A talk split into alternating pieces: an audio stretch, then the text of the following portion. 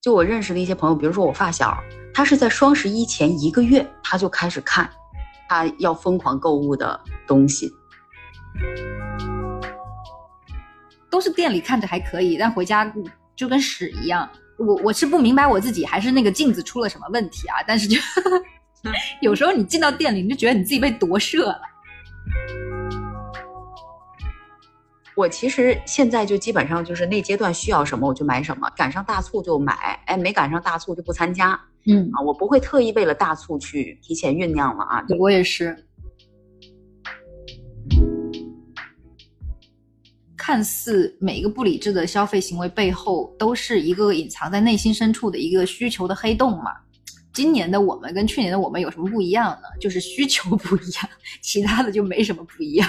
是，就是该买他还是会买，嗯，就是不同形式的怎么去买，买什么。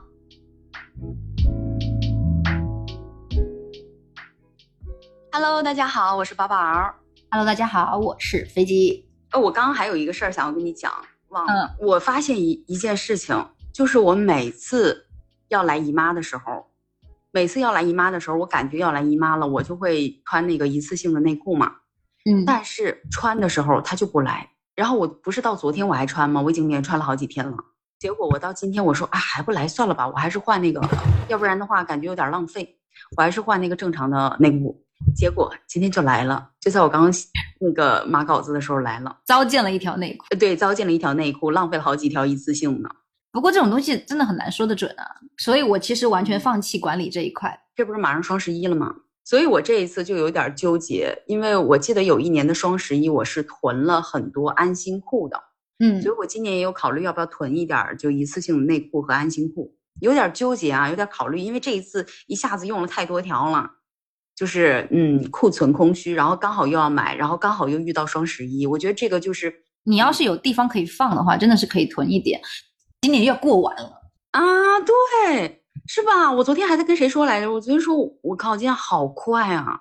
这都双十一了，双十一完马上双十二，马上今年就结束了。哎，但是我觉得，因为我是三月份离职的嘛，我三月份变成自由职业，嗯我真的觉得时间是过得很快，没错，但绝对没有你在办公室过得快。为什么呢？因为办公室每个月是要写月报的，你经常会想，比如说你在写五月份的月报的时候，你总觉得四月份那个月报啊，才刚写没多久，嗯嗯，我不用再去向谁汇报了。之后，我觉得，嗯，就是时间虽然快，但是它没有那么快了。你真的很久没有工作，你怎么能懂我呢？注意一下措辞，不知道的还以为我我捡垃圾去了，很久没有工作，很久没有去职场上班，对不起，没有工作是我是垃圾为生是吧？这没有工作。是我是我是我是我。所以今年双十一你要买什么吗？你这么一问，还真没有。我对双十一没有很强，就六幺八我也没有什么感觉。这个月不是十五号前后这个时间段嘛？嗯，具体哪一天我忘了。就是在那一天内，我突然就接到了很多陌生来电，就比如说浙江的，就是 IP 地址浙江的、上海的那种，就是这种一眼看上去就不是骚扰电话，也不像是诈骗电话常有的 I IP。嗯嗯嗯，然后呢，他们都是那种淘宝的客服打过来的东西，你加了购物车，然后你没有买，或者是你在店里面购买过商品的那些商家的客服来电，呃，我听得出来，其实那是 AI 的语音。现在 AI 语音已经做的很真了，它有情绪，你知道吗？对对对，现在 AI 真真的做的非常好。但是还是有一点僵硬的啦，就你们是不会失业的，不用担心，还是有点僵硬。就比如说会说您好，我们是叉叉叉店家，现在有叉叉促销活动，不要错过什么七七八八，然后就就你听到就是 AI 嘛，然后你就把它挂掉。在那一天，我真的接了差不多五个电话，我真的是有一点摸不着头脑，就是嗯一个是作为 I 人，我是不喜欢被电话轰炸的感觉的，理解。呃，另外一些就是这些电话全都是促销电话，其实你会有一点很烦，因为你会觉得这些店家没有什么边界感，没有礼貌。哎非常烦，我要遇到这种你好，一开始我就直接挂掉了。哎，完犊子！我我不管接谁的电话，我一开始就是你好，哦，那我可能就挂掉了。就会觉得说，哎，我然后我就那天就发了一条朋友圈啊，我就说，哎，怎么一天我接了四五个促销电话，最近是有啥事儿啊？然后就一堆人觉得我脑子可能宕机了，他就说这不明摆着吗？双十一要到了吗？还用问吗？然后我就嗯嗯嗯，哦，突然间感觉没有意识到？其实也有觉得说，其实做生意真的很不容易啦，就是店家又被呃平台薅羊毛，然后自己一边看吭哧吭哧给自己预热，哎，辛苦了辛苦了，大家都很不容易。就但挺有意思的一个事儿，就是说，嗯，我们就是不知不觉间就把日子过到年尾了。去年十一月的时候，广州还封着呢，是吧？现在又回到秋天了。我就每年我的双十一，我做了什么事儿，我就都给他查出来了。然后在这个过程当中，我看到我曾经买的那些东西的时候，我的心里就也很有那种啊，时间过得好快的这种感觉。所以今年还买吗？今年就看一下买不买一次性内裤了，那个安心裤之类的了。嗯，我们这个年代的，比如说九九零九五后吧，都管它叫光棍节来的。古早的日子里被称作光棍节的日子，我们真的好古早啊！这个词真的好古早。对，那时候还是一般在这个日子里，我们熟知的淘宝啊、京东啊，就会就这种电商平台会举行很大型的那种，一年中最大的吧，就是那种大型的促销。当年是对，嗯，最早我记得是淘宝在零九年的时候，不是有一个什么淘宝商城促销日嘛？嗯。但是那个时候，因为一四一五年，就以前我们有手机的时候，在在学校读书的时候，手机是不能带进去的。你知道那个时候互联网在起来，你一般周末拿到你的手机，你其实也很少手机购物。那个时候还是对我们其实不是算最早一批，就是在它出现的时候就直接投入狂欢的那一批人。对对，因为我们那时候手机家里管着，钱家里也管着，没参与过。然后在后来长大一点，比如说一四一五年的时候，那时候我还在读高中嘛，我人也不在国内。然后我就是和身边的朋友去线下参与什么，那一般这个时候线上线下平台还有一些个体商户都会打折，确实折扣很对很高，但是就是有一些店家他们的折扣会延续到圣诞之前，可能十一月份到十二月份都会有折扣，其实都是为了美国人一年中最重要的那个节日嘛，圣诞假期在做一些促销啊，而且年末了，有些时候大家是需要快速的把 仓库里东西出出去的。嗯嗯，而且那个时候，所有的几乎啊，大家去线下的购物，一般都会去到那种很大的购物广场里面那种 mall。就当时我们很多本地的那种高中的同学，都会在黑色星期五当天晚上去 mall 里面直接买通宵，就待通宵。我也不知道他们在干什么，反正就是那天周五那天 就会在走廊里面就开始聚集，就说：“哎，今天晚上咱们要去那个什么 mall 里边，就直接待一个晚上什么的。”嗯，就。震惊！周六的一也都会在那个 mall 里边，就是那种 shopping mall，它不是只是给你逛街，它会有一些美食区啊，就有很多的吃的嘛。就是那种 shopping mall 很大，一般都在很远的市郊。比如说我之前读大学在明尼苏达，它有一个 MOA，里边还有一个室内游乐园，就是有一些比较不危险的器械的那种游玩项目，你喜欢的那种吧，就是不是很危险，但是也是器械，而且在室内，真的可以待一天。儿童级的危险。对，就是。就是这么一个地方吧，确实能待通宵，也能待一天。女高生最多的去的就是丝芙兰，学生也可以消费得起的一点。我们和朋友出去 mall 的时候，也会去入乡随俗的去线下买这些东西。就是其实那个时候，我记得一四一五年的时候，就算是有黑色星期五，我也是不网购的，也是去线下买，就是一整个沉浸式体验线下购物狂潮那种感觉。这几年毕竟说我毕业了，我就不在那里了嘛。但是，一四年到一六年，我自己体验的购物狂欢节还是以线下的为主，而且我个人也很喜欢，就是线下那种能够你能摸到它，你能摸到你要买的东西那种触感。嗯嗯嗯。而且，如果是香薰店或者是香水氛围店，它体验感就更好了。很好。嗯。你就是去那里闻的嘛？就你你买香薰，其实我知道现在很多国内，比如说小红书啊，或者是淘宝的一些。店铺里边就是很巧妙的用文字去给大家描述这种香气，但绝对不如你直接走进去闻的那种感觉好。对，而且有一些香吧，人家觉得好，你自己 没闻过。对对对，你自己闻到了可能会有嗯完全相反的感觉。因为其实你线上购物的话，你就更容易花钱。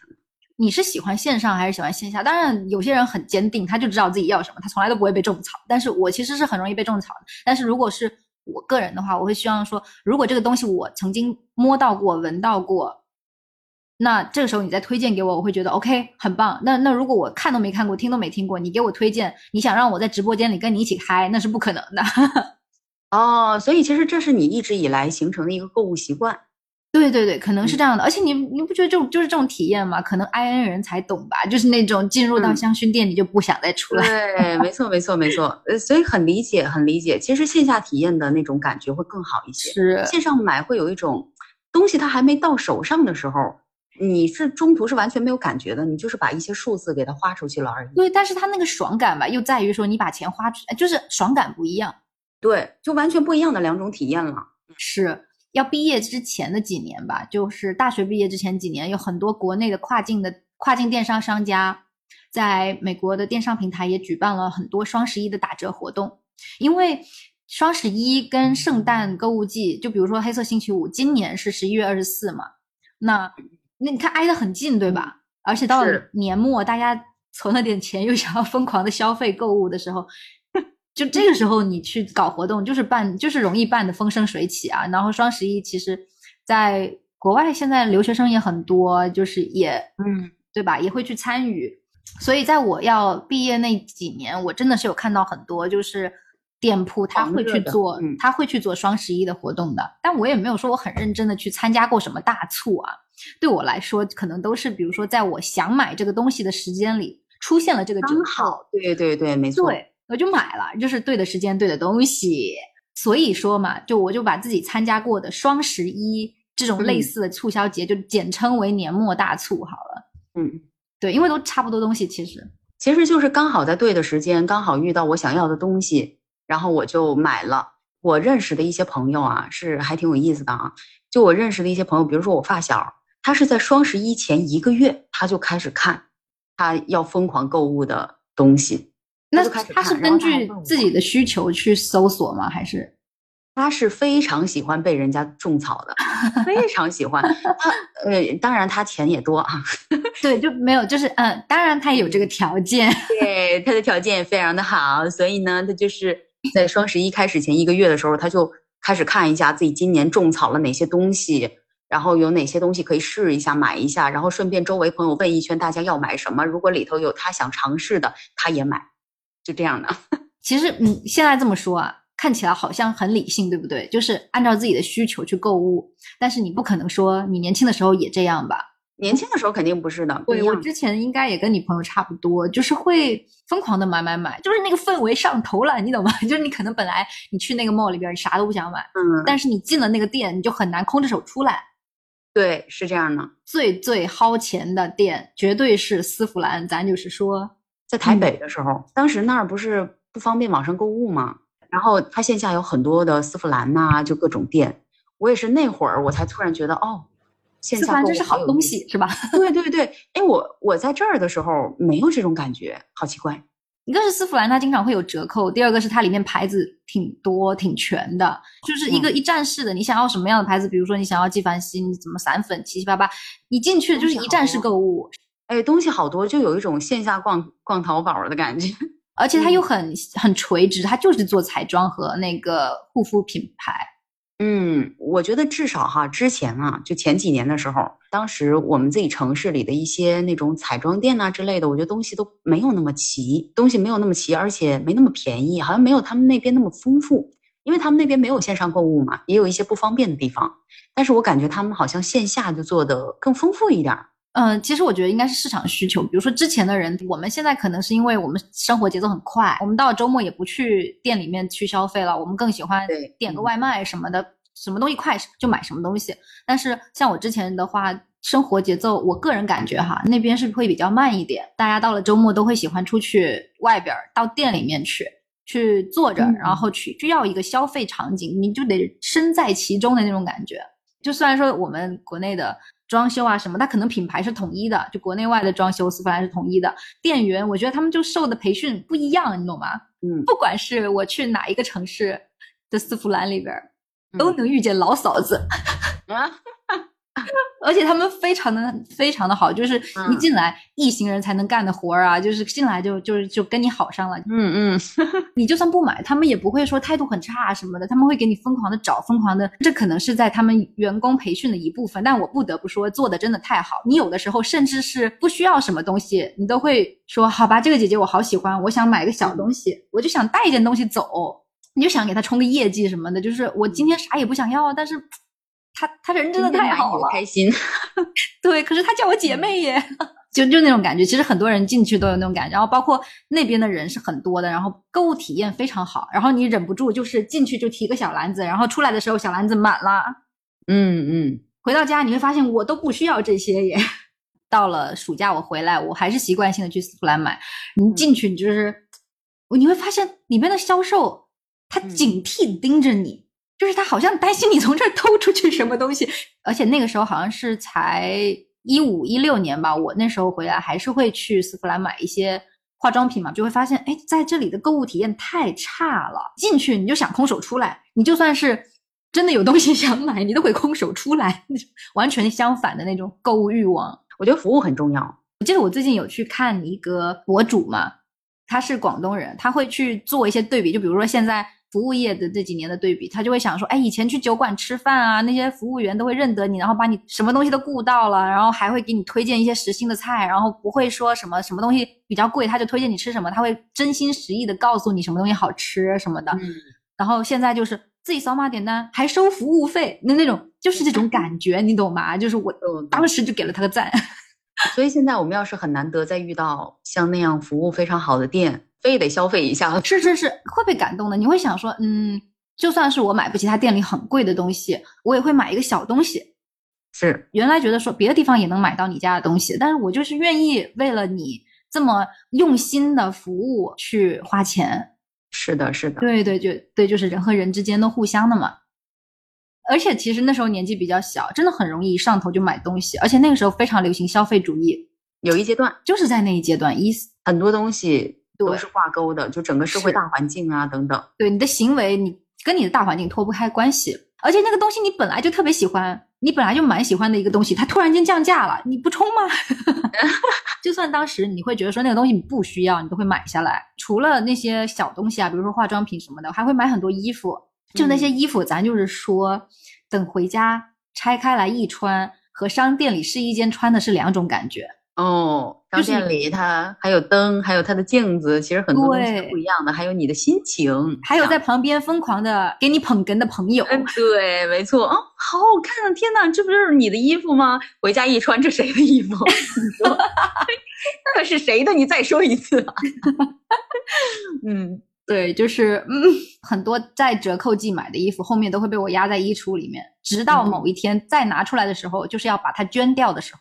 买的衣服真的都是没有用的衣服，有些它打折是因为已经过了季节了嘛，还有一些当季的衣服，比如说你在黑五的时候你买的衣服，一般都是什么开衫啊、衬衫啊、套头毛衣啊、卡其长裤啊什么，买回来都没有穿过，都是店里看着还可以，但回家就跟屎一样。我我是不明白我自己还是那个镜子出了什么问题啊？但是就 有时候你进到店里，你就觉得你自己被夺舍了。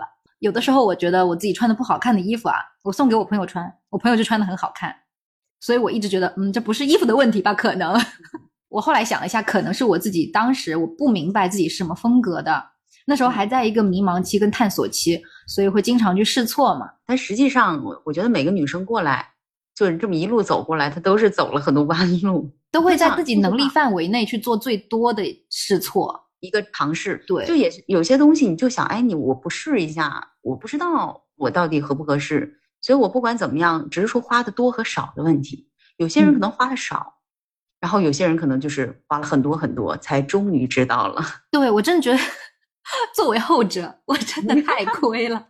个人吧，还是喜欢那种线下的购物节，就是特别有体验感。早上出门出去，你你跟你的朋友都像打了鸡血一样出门出去，然后回家的时候大包小包的，你会觉得你这一天真的干了点什么。店员啊，他们会在你当着你的面去做包装嘛，去打包。你小心翼翼的把你买来的东西从那个购物袋和盒子里面捧出来的时候，你会觉得你自己所有的愿望都得到了满足，就是那种当下在那个当下，你会觉得你无所不能。嗯，是，我觉得有时候我们好像。得到了一些东西，又好像失去了一些东西，比如说线上购物，或者说可以线上付款等等，我们好像得到了一种便捷，但是失去了很多体验感。当然，这个是非常个人的事情，因为购物习惯还有一些购物思维，它是很个人的事情。你刚刚说到这个事儿啊，就突然想到 Ollie，，就是之前来邀请过客座的那个朋友嘛。嗯，他我记得有一次我们吃饭的时候，他就在跟我聊，他说他非常喜欢纸质的钱握在手里的感觉，所以就是如果不是必须，他都会用纸币。哎，这个之前其实在美国的时候，大家也是用信用卡比较多的，但是还是很多时候我会带着一些纸币在身上嘛，因为大部分人还是会有。今年不是去了一趟日本嘛，他们那边就是都纸币一样啊。对，就是我妹拉着我，她说。我们这顿饭用支付宝吧？我说你疯了！你现在还不用纸币吗？你好不容易能用回纸币，用纸币它就变成一段很很独特、很不一样的体验。而且其实用纸币的话，你的钱出去的没有那么没有那么快。对，你会仔细的思考。刚掏出你的钱包，一看一打开，你就嗯走出去。大二之后，我有一段极简主义的生活经历嘛，因为大二的时候读了山下英子的《断舍离》，然后它很大程度的影响我的生活。一开始。我只是觉得说这种，它其实是一种潮流。那个时候很多人都流行这个吧，风很大，对，风很大。然后我一开始是觉得说赶上了这个潮流啊，就哎，就是也不算吧。我我看的时候已经算晚了，就一开始觉得说这是一种小资的新生活方式。我没有想到哈，它就是真的就是融入了。就真的走进了我的心里。虽然说我现在不像以前那样子非常极端的追求什么收纳呀、追求极简啊什么的，但是还有两个习惯我保留下来了，就是我把收集癖戒掉了。就是之前我可能有很多的围巾、丝巾，还有香水、口红什么的，就就是那种今天想要一个款儿，明天想要一个样儿的那种感觉，但后来就没了。然后另外一个是我没有囤货癖，包括纸巾、包括面膜、包括一些生活必需品。嗯，就连煮饭的大米我都不囤的，我就是当下我觉得可能我就买一点点，然后我我用完了我再买。然后当时在疫情封城的时候，我其实也没怎么囤货。就我住的地方，它是有点偏，但是是有这个超市啊、菜市场啊什么的。就它封城的时候，它是封掉了一个区域，它没有把我的，它没有把我只封在我的小区。所以，因为我每天可以走路去菜市场。我的生活成本反而变低了，因为菜市场的菜好便宜呀，然后也不用囤，囤的话很容易把菜囤坏，因为它不经放嘛，蔬菜水果是没错，对，自己做饭又新鲜又少油盐，居然还长长肉了，然后还能出门散散步什么的，这样的生活方式就挺好的，对吧？然后包括说纸巾，我最多一次性最多最多买六包，一般是三包一起买，就是我没了就再买嘛，我自己一个人住就没有什么囤货的必要，对吧？然后我最近在试图创建一个胶囊衣橱，我还打算给我的衣橱来个瘦身。就其实工作后这几年，发现物欲减少了很多，但是也会有自己要囤的东西啊。就比如说我囤咖啡嘛，或者是会去囤一些纸质书，觉得自己以后会读。哎，对，比较少量的一些东西嘛，就是少数的东西会囤一下，按需购物吧，可能是我目前为目前啊，我因为人是动态的，我不知道以后会怎么样，但是按需购物是我目前最舒服的生活方式。就除了可能生活方式跟心理上的转变引起了我自发的节俭啊，还有一点就是毕业后的这几年呢，自己赚的钱啊，真的是不如，真的是想不到会这么少。所以呢，自然而然的就没有那个狂热的购物欲了嘛。嗯，原来是穷病啊，就是太穷了，就也不能说穷，只能说是不富裕，一下有余，凑合事儿吧，就。就是就自己一个人能过，但是你想要中产的生活那是没有，嗯，烦死了。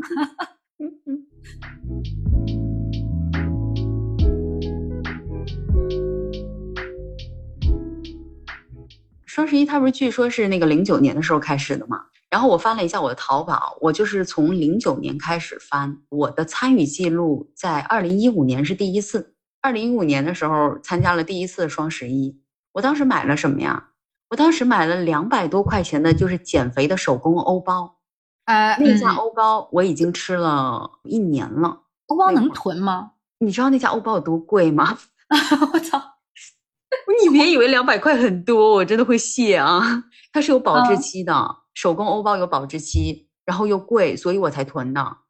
就是我囤的那一次呢，我能吃个一两周，所以才买的。你以为呢？因为它真的很贵。大家都说那个我钱花哪儿了嘛？我当时是大二嘛，我光吃欧包我都吃掉了不少钱。然后刚好碰到双十一，那我就直接买了嘛。然后再有一个呢，是我买了两件冬装的外套。就是那一阶段，我觉得我还是有一定的购物欲和那个爱美之心呢。但是那会儿啊，刚大二，然后刚减肥，就从胖子变成瘦子的这么一个阶段，我的审美其实有点不稳定，那会儿有点不稳定，嗯所以我当时买的，我看了一下那两件外套是不太适合我的。二零一六年我是人在台北嘛，呃，我就没有参加双十一了。当时就是像你一样的那种线下购物，就是去参加黑五了。哎，对对对，哎，但是当时也是买了不少东西啊，也是这个线下购物的氛围，就像你刚才讲的，哎，就是特别好。就是我不买点东西，我都不好意思。对，就是你知道他所做的一切，就是为了让你，就是为了引诱你掏出钱包付钱的。但是你真的觉得就值这个钱，你懂吗？对，没错，就这种感觉。然后到一七年的时候，我不是回来了嘛，我就去了一年。然后一七年的双十一，我买了什么呀？我就买了一套衣服。这套衣服是为了新年的时候穿的。我不知道你有没有那个，你们家有没有要求哈？嗯，就我们家新年是要由里到外，就是由上到下全套新的。就我从小到大都是这样。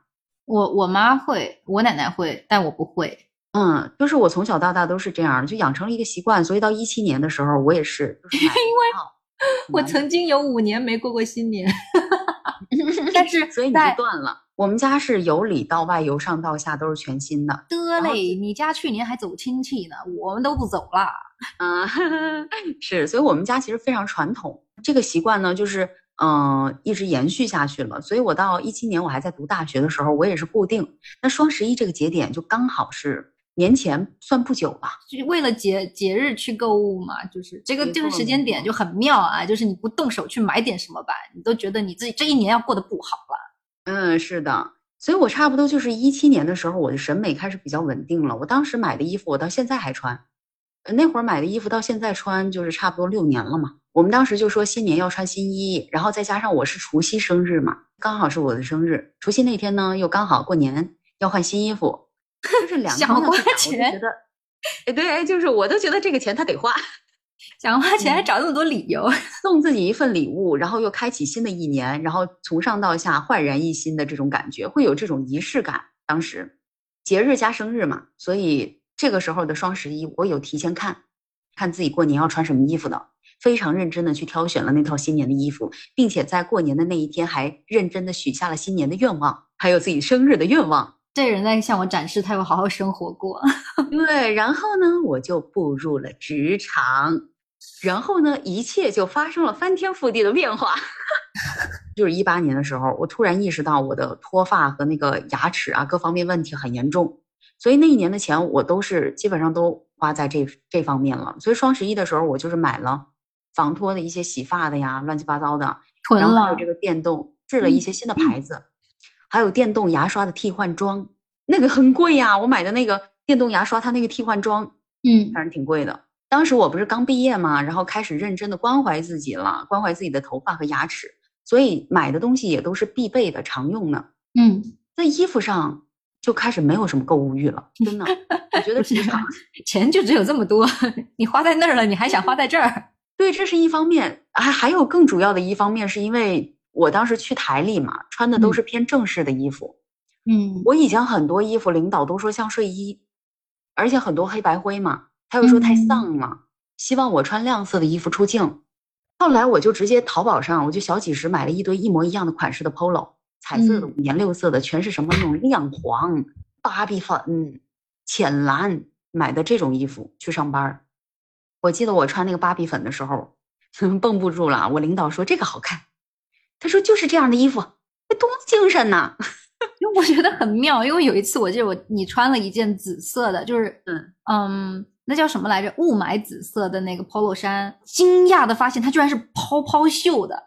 大家要知道啊，这个人的气质跟泡泡袖呢，那可以说是没有任何关系。嗯，这两个东西之间是有结界的，就是但是他们碰在了一起。你说的那个紫色的是台服，我真的谢谢你。哦，真丑，救命啊！那个是台服，你知道吗？那个是我们的台服，所以你就从台服你就能看出领导的品味是啥。紫色的 POPO 袖的台服，所以我就照着他的审美，谁见了都要跟你说一句“公主请上班我就照着他的那个审美，我就买了一个系列各种彩色的那种 polo，只是我没有弄，我自己买的就没有那个泡泡袖了嘛。哇！自此以后再也没被骂。我一周七七天六天去上班，我全穿那彩虹种衣服，对我全部彩虹彩虹服，失去了购物欲，彻底失去了，没什么机会穿了。然后我看你也失去了照镜子的欲望吧？你又不想照镜子，对、啊，又不想洗头，又不想化妆，你失去的哪里是购物欲？你失去的是生存欲，对，没错。所以当时出门的话，就是以前买的衣服就够用了，被夺舍了。没错。嗯，不过当时过年仍有一丝丝的仪式感啊，仍有一丝的仪式感。但是呢，就是线下商场，就是临时去买的。我我觉得这会儿我其实已经有一定变化了，以前会非常认真的去准备自己的新年衣服，双十一就开始看。到一八年开始，我就开始没有这种感觉了，因为我发现我一七年许的愿都没有实现。这是衣服的问题吗？这是衣服的问题吗，小姐说？好的新年新衣服新气象呢？放屁了！就是当天限定啊，当天确实有新气象，真的是气死了啊！就开始越来越其他的三百六十四天都是老样子，很奇怪哦。这个人就是一毕业就好像死掉了一样。对，我真的是一毕业就死了。然后，然后到一九年的双十一的时候，我买了啥？我看了一下，买了两百块钱的书。嗯嗯，也也是当时那个阶段就刚好有想看的那些，就顺便买了，顺便买的。然后又买了一件新外套过年穿，因为我我那会儿就是可能也是穷吧，就是穷啊加凑单呐、你都买了几百块钱书了，你再买个衣服什么的，凑一凑单，你打的折扣更多嘛。嗯，呃，顺便买的，但是当时我已经不会由内到外、由上到下全部买了。我在之前我会全套买，这样就有点像是那种在狠狠的报复那套新衣服没有让你下一年过得更好，但是有一点小侥幸，就是如果我再买一件新的，万一呢？没错，就是那种非常拧巴的一个状态，就是逐步的在过渡了。我发现我买衣服真的是，我买东西就有很多的心理活动，态对，真的很多的心理活动，就是，所以我当时在刷我的淘宝记录的时候，我就特别有感触，觉得自己搞笑。对，真的这个人怎么这样？当然也眼见着自己逐步的堕落。还有一方面的原因是，不买的话，那时候我妈还对我还有一定的拯救欲，对她还会逼逼叨儿啊。到二零年开始，只买了宠物用的东西，我就不配了。嗯，只买了宠物用的东西，其他什么都没买。那年双十一，呃，到二一年的时候，也是优先买的宠物的东西，买的是最多的。然后买了一些书啊、还有呢就是买的那个姨妈安心裤啊、然后那个周末呢刚好有个聚会，家里来朋友了，我就顺手买了几箱精酿啤酒。然后就是到二二年，你买的是几箱精酿啤酒？大家注意了，不是几瓶，他买了几箱，好吧？对，买了几箱。买了几嗯他还买了很多的葡萄酒。他喝完之后呢，放在门外，放在我们租的公寓门外，把我的邻居吓了一跳。他那时候还以为住在里面的人想死，是个酒鬼吗？住在里面的，他真的很担心你，你知道吧？他就会经常问我说：“这就这个你朋友宝宝儿他没事吧？没事儿吧？还想活吗？喝成那样。不想活了啊，那会儿。然后到二二年的双十一也是还是宠物的为主，然后就是褪黑素嘛，刚好也是没了买，然后买了那个洗头发的东西啊，就不推荐了啊，不好用又贵。但是在 在这一年，我被种草了一个东西，我到现在还在用，我觉得特别好，特别好用的一个牌子啊。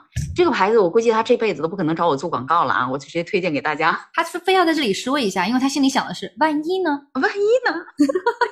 嗯，就是伊菲丹的超级面膜小样，没有那么知名的一个国外的牌子啊。它的面膜太贵了，所以我只能买得起小样儿，就那小样就那么一点点，你懂吧？就那么一小坨啊。因为虽然我其他护肤就这么一小坨就能让你觉得好用哦。因为对我的痘痘非常非常有效。它就这么一小坨，我非常抠搜的用，我每次就是挖一点出来抹痘痘，嗯，连抹个两三天就消掉了，一点痕迹没有。好像有平替耶，就是片仔癀，它就是几十块钱一瓶，也是这样子用的，就小小一坨，然后往上面一盖，痘痘就消了。国国产的，哦，那那我我倒是还没有收到这个安利啊，那我那我下次试一下，今年双十一试一下。它就是一瓶，呃，十毫升，非常非常小。我看别人是全脸涂啊，就两三次就用完了，但是我可以用很久，我可以用两三个月，因为我其实长痘的频率很少。如果说那阶段不长痘的话，我可以放更久。那一小瓶是一百多块两百，就那么一小坨，就一点点，一百多块两百。我记得我那年的双十一，我是一下买了五盒，我省了一百五。这很好用，真的很好用，比平时要省，是真的。哎，就这这一年是我觉得啊，好像怎么了？还觉得自己花了大钱？怎么办呢？毕业之后人都过得不好。对，人都过得不好了，省个一百五，觉得省了好多呀。想着就是，哎呦，世上只有妈妈好，还是妈妈给的钱多，比老板多。嗯，但但这五小盒我从去年双十一用到现在。嗯，那是因为你是不长痘的，大家就是就是自己按需吧，就是买片仔癀算了。就是这个女人她不怎么长痘的，所以如果现在这边有一个痘痘爆发期的同学，建议买片仔癀。痘痘爆发，嗯，对，这个很贵，我觉得，我觉得我可能就不会考虑了。如果你是那种需要全脸涂的同学，嗯，建议就是嗯，不要听他讲这些七的八的有的没。嗯嗯嗯，就就，但是这个我真的觉得很好用哈，因为我本来就有斑啊，朋友们就是是这个人世间是公平的啊，就很多东西是公平的。我没有痘，但是我有斑嘛，斑去不掉了，我就基本上不救它了，我就往这一放，我不管它了。我长斑就算了，我偶尔还长点痘，我觉得这脸不能啥都有吧？那这是啥呀？你也不看看你自己平时吃的什么？再见了，妈妈。我我有时候我自己如果从一个。上帝视角来看自己，我真的觉得自己很奇葩，就是一路半堕落式。你要知道，我以前真的很认真在吃东西、吃饭，他真的很认真在养生过。嗯，对，真的很认真的养生两三年的人，突然间大油大盐重口味，非要那样不可哦，而且好开心哦！养生的那几年，我好不开心。之前我自己因为读书的时候，我一般是自己做饭，如因为外卖贵嘛。下馆子更贵，还得给小费，所以我一般自己做饭，我也是少油少盐。但是我会发现，我在那段时间是吃的最快乐的时候，因为那段时间我身体身体没有任何毛病啊。第二个是你吃少油少盐，你习惯了之后，你会发现你的脾气很稳定，脾气会很稳定，这个是真的。就是我现在是什么情况？就我已经经历过，就是那几年非常养生的几年，我知道那几年对我的身体带来了极大的益处。但不知道为什么是是当时刚好赶上了，就是一个。各种心理疾病的 emo 期啊，哎，你有没有想过有种可能，就是如果当时你很 emo，然后你又没有养生的话，你可能就翘掉了。哎，非常有可能，就是你心理上的不健康，让你能活到现在，主要是归功于你身体上的健康。得经养生，有可能，有可能，有可能。所以就是这样一通梳理下来，我就发现我确实是参加了双十一，但是我基本上就是那阶段需要什么，刚好赶上了，我就参加一下。对，然后我买的很多东西也都是必备的。嗯。嗯，一开始的话，一开始的两三年可能就认真的挑挑个过年的衣服，后面呢，连衣服都可有可无了。就是我现在我的衣柜里就是有很多穿了三五年的衣服。对他以前那些好看的他都不穿了。嗯，就是就是你知道吧？就是算命的说，就是我穿黑色的晦气啊。就甭管它质量好不好吧，牌子大不大吧，它黑色它晦气。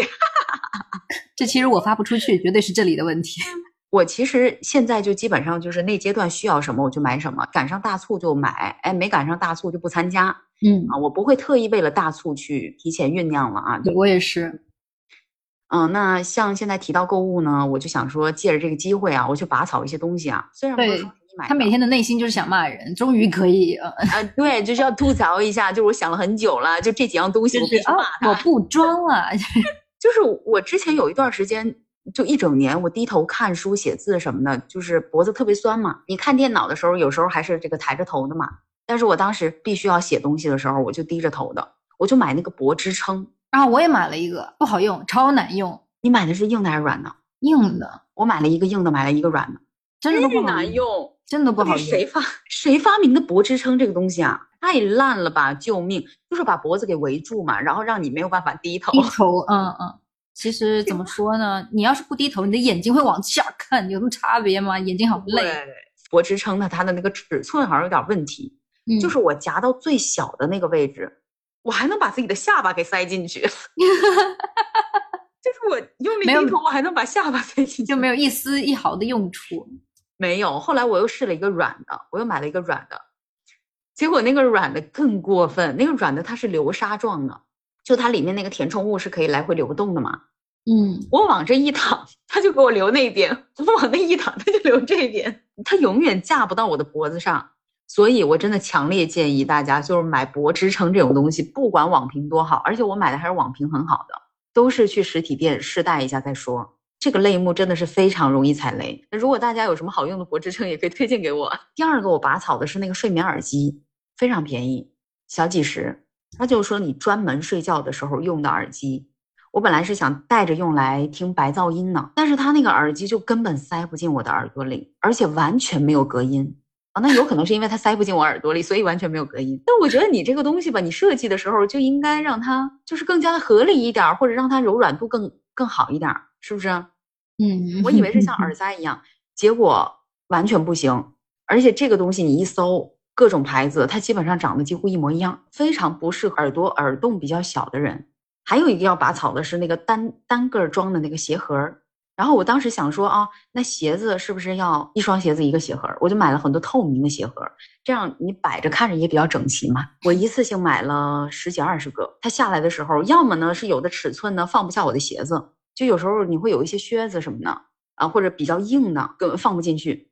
然后呢，要么呢放进鞋盒里了，放不进我的鞋柜。小姐，你买鞋盒前你不量一下自己的鞋柜吗？嗯，就是嗯，就是嗯，当然有可能是我的问题。哎，所以怎样？所以现在拔完草发现是我的问题是吗？不是，是 这个是就是很经典的不理性购物案例，好吧？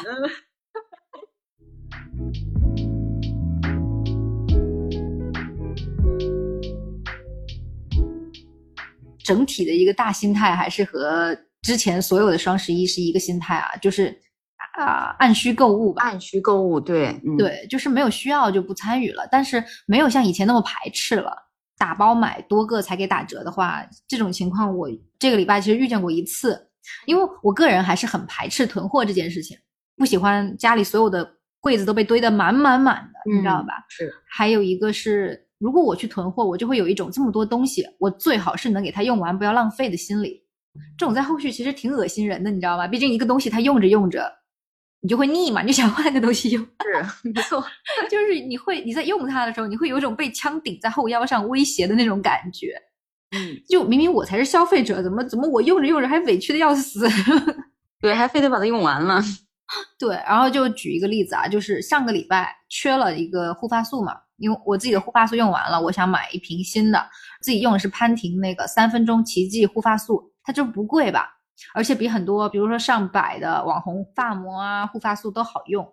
这个潘婷它一瓶也不会很便宜，对吧？就是四十八左右一个正常价格，叠个券儿什么的也就四十出头拿下吧。就像大瓶的嘛，就双十一，我觉得怎么着折扣也可以到二十几块钱一瓶，但是它就是它是九十九块钱三瓶，非要捆着卖。就他可能还会送一些小样，就比如说一些旅行装啊什么的。我觉得其实怎么说，可能他所有东西捆在一起卖，它就是一个很不错的折扣。可是三瓶哎，三瓶五百四十毫升，用到明年三月了。还是护发素，就是它一瓶可以用很久。护发素你应该不至于一般情况下，应该没有人用护发素像用酱油醋那样那么快吧？就是他他只给你三瓶一起拿下，就有一种被掰开了嘴。生喂你一只苍蝇的感觉，那你平时有的时候有事没事，现在也不是只有双十一才打折了，有平时有事没事叠个券儿，不也是三十几块钱？哎，对，一个是它的折扣力度也没有想象当中那么那么的大，嗯嗯，然后再有一个呢，有时候有些东西吧，你一囤多了，就有一种没有那么喜欢它的感觉。我不知道大家会不会有这种感觉？我是会觉得用着用着会觉得用腻了。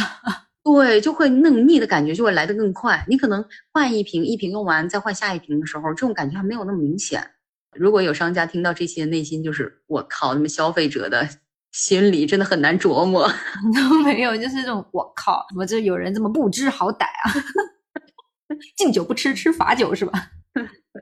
就是我现在好像没有什么很需要囤的东西。猫粮、猫砂，我本来是想囤的，但是猫砂它占地的位置太大了，太重了，我的天呐！哎，真的就是当女生自己一个人去楼下搬猫砂，我知道，就是其实有健身的话，一次一次扛个几几公斤都没有问题，但是你要囤，你要知道它过来那一大箱子，那不是那不是你能搬得动的东西，真的。我有一次为了搬猫砂，搬的我想哭，就这真的是给我搬的眼泪都出来，泼上来的，对吧？我有一次也是。我一下囤了六大袋，就是想说，为什么？为什么呀？何必呢？何必呢？这钱大可不必省。对，问题是搬上来之后，我发现没地方放。哦，对，又很占面积。它真的就是很大一堆东西啊。嗯。然后其实有的时候也是会想要换一个牌子用。像如果真的要囤的话，我会囤一些咖啡液，因为这是刚需，这是我的生命营养液，好吧？就是就是我之前六月份的时候囤了一次咖啡，三百多块钱买了一箱咖啡液，喝到现在还没有喝完呢。嗯，就是有时候还 double shot 这么吃哦。刚收到快递那时候，真的觉得自己嗯咖啡自由了，但是有一点不好的就是咖啡它有不同的口味嘛。就是也是会喝腻的，所以现在还剩了一些，但是不想再喝了。如果说这个双十一真的要囤的话，我觉得可能囤一点点就够了吧。吃的东西真的很很容易在口味上就产生一点，产生一种腻味的感觉。没错，没错。我会囤的话，应该是卫生巾或者是那种裤，就是一次性的那种，就是怎么说，就是第一天来的时候穿的那种那种防漏的裤子。哈哈，对对对对，就安全裤。我这一次真的特别想囤的就是安全。我打算要囤这个，真的是刚需。我我记得有一次是我生日的时候，我朋友问我要什么礼物，我说我没有什么特别想要。他说那我送你卫生巾吧，他就给我买了半年量的，就就是一用用了半年。呃，就是卫生巾充足的时候会给人很大的安全感，不知道为什么。没错，是的，卫生巾还有那个一次性的裤裤，说相对于很多其他的一些。物件哈，它好像看上去价格不是特别贵的那种，但是实际上你这一整年下来，它真的是不便宜。然后，而且你这个买的多了，它那个价格真的是会低很多。它这个东西也不怎么占位子。安心裤两条，它一个袋子就就那样小小的一个袋子，一个月的话，你大概用个两个小袋子就可以了。那你囤个几个月的，才几个小袋子，对吧？然后男生在这个东西上面啊，这一生当中就不知道省了多少钱了。我再说一下我已经囤了的东西啊，因为家里的人因为工作的单位有一些购书福利嘛，我就去蹭了，然后我就怒买了很多套之前不打折的时候下单超级贵的书。有买书习惯的朋友应该就会发现，就是现在有的书，尤其是那个精装的，对，好贵，甚至有的就是上百，你知道吗？上百一本儿，就是就是嗯啊，就就。就逼得我已经用 iPad 看书了，但是其实人还是喜欢，我不知道，我还是很喜欢纸质书。我不仅是喜欢看，我还喜欢闻它。哎，纸质书其实真的很好。对，有一个新的书过来，我第一个动作绝对是打开来，把鼻子埋进去闻那个味道。喜欢那个味道。对，嗯，那其实有一点像木木调，还是是属于木调吧？给人一种就是自然、大自然的感觉，就是。不不管了，这就是我的香氛。就刚好猥琐的边，救命！这次买的就是比如说《丰饶之海》啊，《北欧神话合集》啊，《尤里西斯》啊这些，只有精装书才有那种感觉的书，一套一套的书。就是这些东西囤着，我是一定会去看的嘛。本来还想囤个。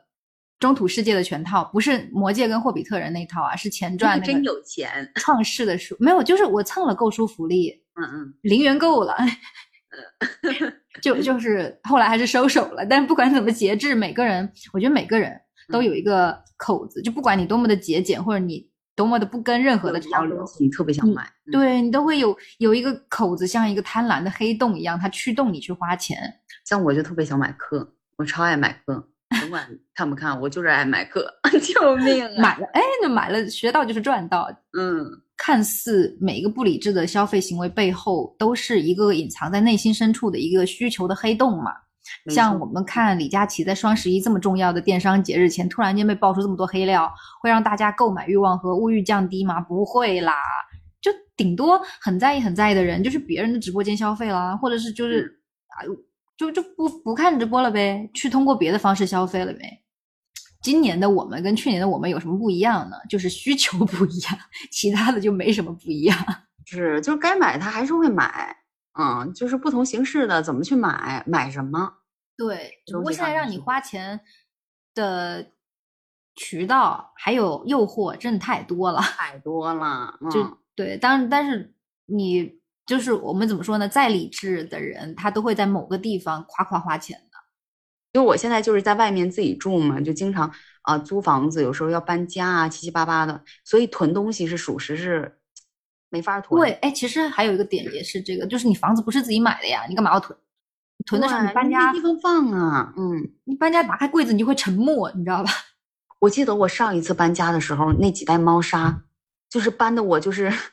有种想要当场去世的感觉，嗯嗯，今年算了一下自己经常买的一些什么防脱的呀，就是一些必用的一些啊、药品呐、或者牙刷的替换呐、这些，我发现我都有了，就好像没有赶上这个缺口，所以它也没有必要囤。课不因为双十一而打折。书呢，现在 Kindle 用的多，而且我之前囤的很多都还没有读呢。然后现在刚才也讲了要搬家嘛，你知道搬家的时候那个书也是很重的，书也是很重的。我前几年买了很多那个呃应试备考啊、工具书啊、乱七八糟那种书嘛，巨嗯多，买了很多很多很多。我每次搬家的时候，我真的都都在想说有没有收破烂的，哎，不对，收了得了。我从我从我毕业不是回国嘛，然后毕业前去卖了我的书，还赚小赚一笔的。就你想想看有多重呀！因为它其实二手再卖出去，我找的那个渠道啊是不允许我卖很贵的，而且我每一本书都有很多我的笔记，所以其实卖不了很贵。因为你已经算是不算是一本八成新的书了，你做了笔记，你大概只能算成是二成到五成的书，五成新的书，嗯你只能卖个一刀两刀这样子，还赚了一笔呢。那你如果我全搬回来，那我是要疯了吗？前两年呢，不是就是开始逐步的没有那个过年穿新衣服的欲望了吗？嗯，所以我今年就是就打算就是直接然 后你会被你妈骂不，穿了。你妈就开始痛斥你。对我准备就直接挨我妈的白眼了，就是没有想要去挑了的那种感觉了。所以你知道，某个程度上来看啊，我真的觉得我们或者说是我，我们都是时代的缩影。就是不管是年味儿越来越淡了，然后导致我们在可能在这一方面的一个消费减少了，真的跟大背景都是有关系的。比如说，在我们非常有消费欲望的那个时候，就是大家好像普遍购物欲和参与度都比较高，他的口袋里都有点钱，对，然后经济普遍就是比较好，然后大家都没有那么强的欲望的时候，很多人他就是都没有了。比如说我前几年我那发小啊，他就是会提前一个月跟我说双十一的事儿，年年聊。这两年真的很少再听到他问我买啥啊，基本上都是缺啥买啥。嗯，就包括网红经济也是，早几年我们还在读书那会儿，网红牌子的衣服也很多人买，然后还有什么直播带货的行业啊，我觉得我们真的都是见证了它的一个巅峰时期，也在肉眼可见，这几年就是没有那么的热火朝天了。包括看到这个小破站的一些 UP 主在说这个接广的事情，其实你都能看出，就是跟消费有关的，大家都没钱，行业，对，甲方跟乙方跟丙方都没钱。对，到过顶峰，或许就是在下行，或许在寻求着新的转变。尤其是嗯，近几年就是一直很火的这个李大主播，嗯，他最近不是又出事儿了吗？Top 级的主播出事儿，会对整个行业都有一个很大的地影响。震，嗯，然后甚至于就是我们自身也在发生着一些改变，我们自己不光是大环境在变，我们也在变，可能我们越来越多的去知道里面很多的套路了。都有共鸣的，就是大家都很嗯反感不诚实的做生意的方法了。很多行业它在慢慢的起来以后啊，我们接触的实在是太多了，所以它就有很多的行业乱象啊，或者你会发现啊，好像这个节有折扣，但是它并不是最低的，可能下一个节它又有折扣，是大家被套路了一两次之后，心死了。对，心死了。我记得我前几年在做新闻的时候，做的是有嗯做一条关于双十一的。我当时在搜罗资料和考虑的时候啊，呃，我就发现，就很多人已经慢慢的感觉到了，就双十一并没有那么大的优惠了，就甚至有的商家他会先提价再降价。还有就是一些思想方面的一些东西的盛行啊，比如说极简主义，就断舍嗯离那阵子风很大的时候，极简主义一直说说说说说到现在。当我自己再去做这个，因为我以前有收集癖嘛，然后其实你收集的东西它不会很便宜，你去扔它的时候你会肉疼的。但是我真的一狠心就把一些，比如说有一些东西卖出去，或者是二手卖出去，或者是捐掉的时候、丢掉的时候，你会觉得，你会觉得这个世界上好像没有什么东西能够束缚你了。你当你东西很多堆满了你的房间的时候，你总觉得自己被绑住了。心里会觉得很很难受的。一般情况下哈，如果说一个人他我们在说有一些囤积欲啊，就要考虑一下自己是不是有点缺乏安全感了。就有一些人他的家里会囤非常非常多的东西，那我觉得一定程度上可能反映了他心里有点没有安全感了，嗯，就是有这个可能性。就是今天在聊这一期的时候，我真的有一种有一种很奇妙的感觉，不知道怎么说，就好像这么多年过来，就是经历了很多很多。虽然只是在复盘自己的购物，同时也感受到了一个社会的变迁，太快了。就是你有钱的时候，你会觉得这种层次的消费可以一直维持下去，没想到呀，过两年就维持不住了。对，而且行业的发展也太快了。你看，零九年、一零年那会儿才刚开始有一些这种电商的大促之类的。你看，发展到现在，每个月份都有促，每个月份都有促不动。呃，每个月份都有节日，什么五二零啊，父亲节、母亲节，几乎每个月淘宝它都可以给你整一个节出来。就再到现在，就是大家可能都有点看腻了，各种节都已经对它失去兴趣了。哎，我觉得整个下来呢，就是虽然我们可能很多时候不想被这个时代给席卷，但是我觉得席卷是必然的，只是程度高低的问题。不可能的，人就是社会性的动物。很多时候我们都觉得自己在某些大事件中是可以置身事外的，但可能你只是受到影响比较小的一部分人。是的，是的，我觉得我们应该算是受到影响没有那么大的一部分人哈。对，就是没有办法完全按照自己期待的那种理想的方式去生活。嗯，其实就是在准备今天这一期的时候，我还没有那么大的感觉，就是复盘完之后发现，嗯，我并不特别。对，很大的相似性上，小小的特别着人吧，大体相似，但小小的特别着。嗯，没错。